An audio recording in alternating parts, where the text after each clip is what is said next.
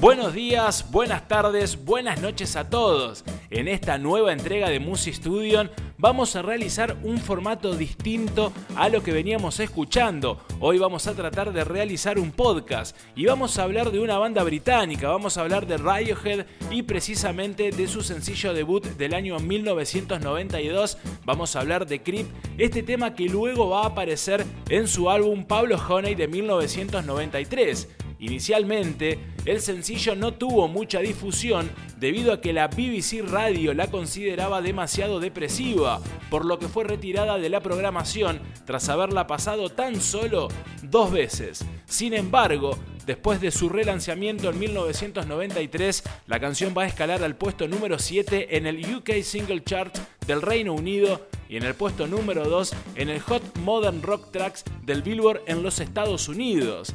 La canción iba a ser bastante disgustada por la banda porque ellos consideraban que la letra era demasiado comercial, al ser intencionalmente poser, esta expresión usada para describir a una persona que finge ser alguien que no es.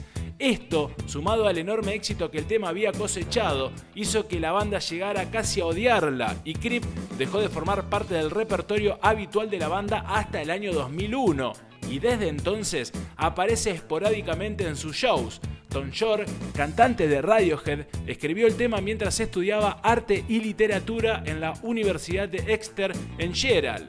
El significado de Creep es que Shore se sentía atraído por esa chica, que era su crush, pero esta nunca se dio cuenta porque era un raro o desagradable sujeto, como lo dice él mismo, I am Creep. Un director musical de una radio estudiantil de San Francisco encuentra el sencillo en un estante de discos importados en una tienda de discos de Berkeley. Al escucharlo, lo añade a la lista de reproducción de su estación y con el pasar de las semanas, Creep se volvió muy popular en los circuitos underground a lo largo y a lo ancho de la costa de California. Con la creciente popularidad de la canción, se editó para Estados Unidos a principios de 1993. En esta edición, las palabras ofensivas fueron suprimidas y reemplazadas para que pueda ser aceptada en la programación de las modernas radios de rock. La frase reemplazada fue You're so fucking special, eres jodidamente especial por You're so very special, eres tan especial. La letra cuenta la historia de un hombre ebrio que intenta llamar la atención de la mujer por la que se siente atraído, persiguiéndola por todas partes. Al final, pierde la confianza en sí mismo para poder alcanzarla. Este single es mundialmente conocido por sus cuatro acordes muertos de guitarra que preceden al estribillo. Durante las primeras sesiones de ensayos, el guitarrista Greenwood estaba harto de la lentitud y paz de la canción e intentó sabotearla al insertar ese ruido característico del mismo single. Hoy, la canción se identifica con ese ruido de guitarra.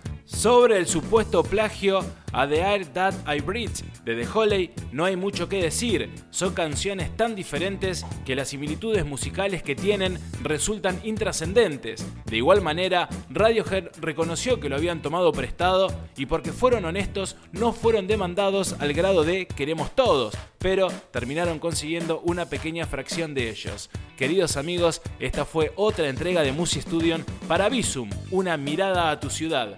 Mi nombre es Matías Poggi.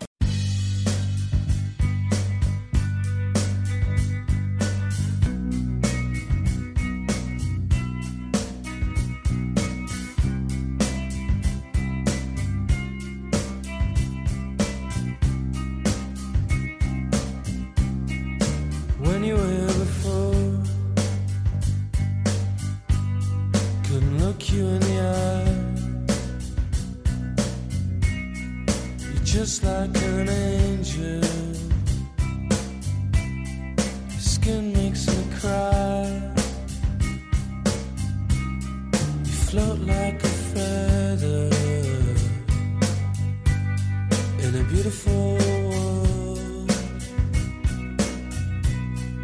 I wish I was special. You're so fucking special. But I'm a creep.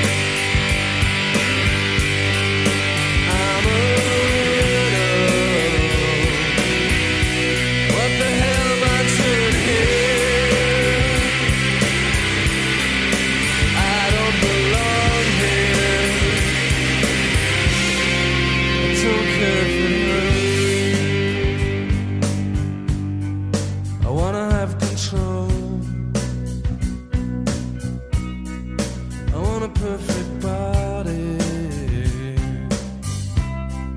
I want a perfect soul. I want you to know.